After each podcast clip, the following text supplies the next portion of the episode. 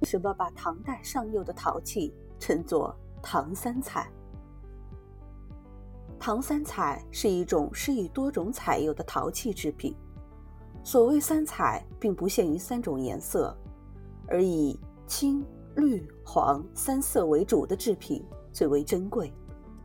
因为它盛行于唐代，所以又称唐三彩。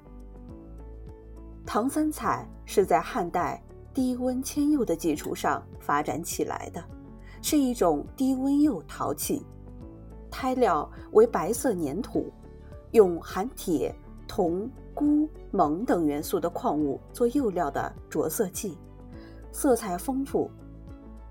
铜显绿色，钴显蓝色，铁显褐色，锰显紫色。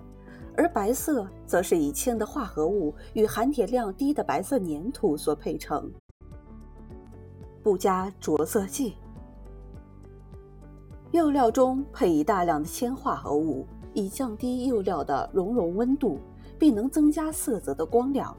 釉料在受热过程中向四周扩散，各种颜色相互浸润交融，形成非常自然而斑驳灿烂的彩色釉。千姿百态，瑰丽华美，别具一格。